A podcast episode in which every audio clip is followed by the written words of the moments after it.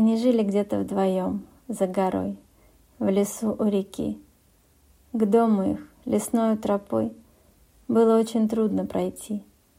Был медведем он по ночам, днем же воин был молодой. От жестоких злобных людей охранял он лес свой родной. Он покой просторов хранил, знал в лесу он каждый листок. И пока не встретил жену, безнадежно был одинок. А жену когда-то украл из деревни, что за горой. Но его поближе узнав, не сбежала дева домой. Так и жили в мире, в любви. Он дозор нес в тишине.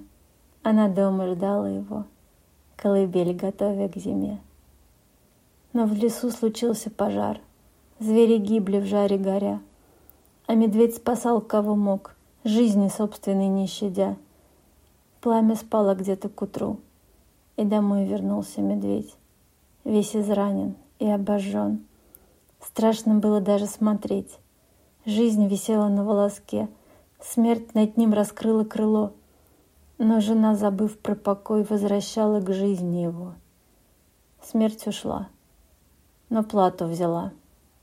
Он медведем будет вовек и закрыт теперь навсегда глубоко внутри человек. Дева силы все отдала ради мужа, В чреве нося медвежонка, плоти его, Его кровь, родное дитя.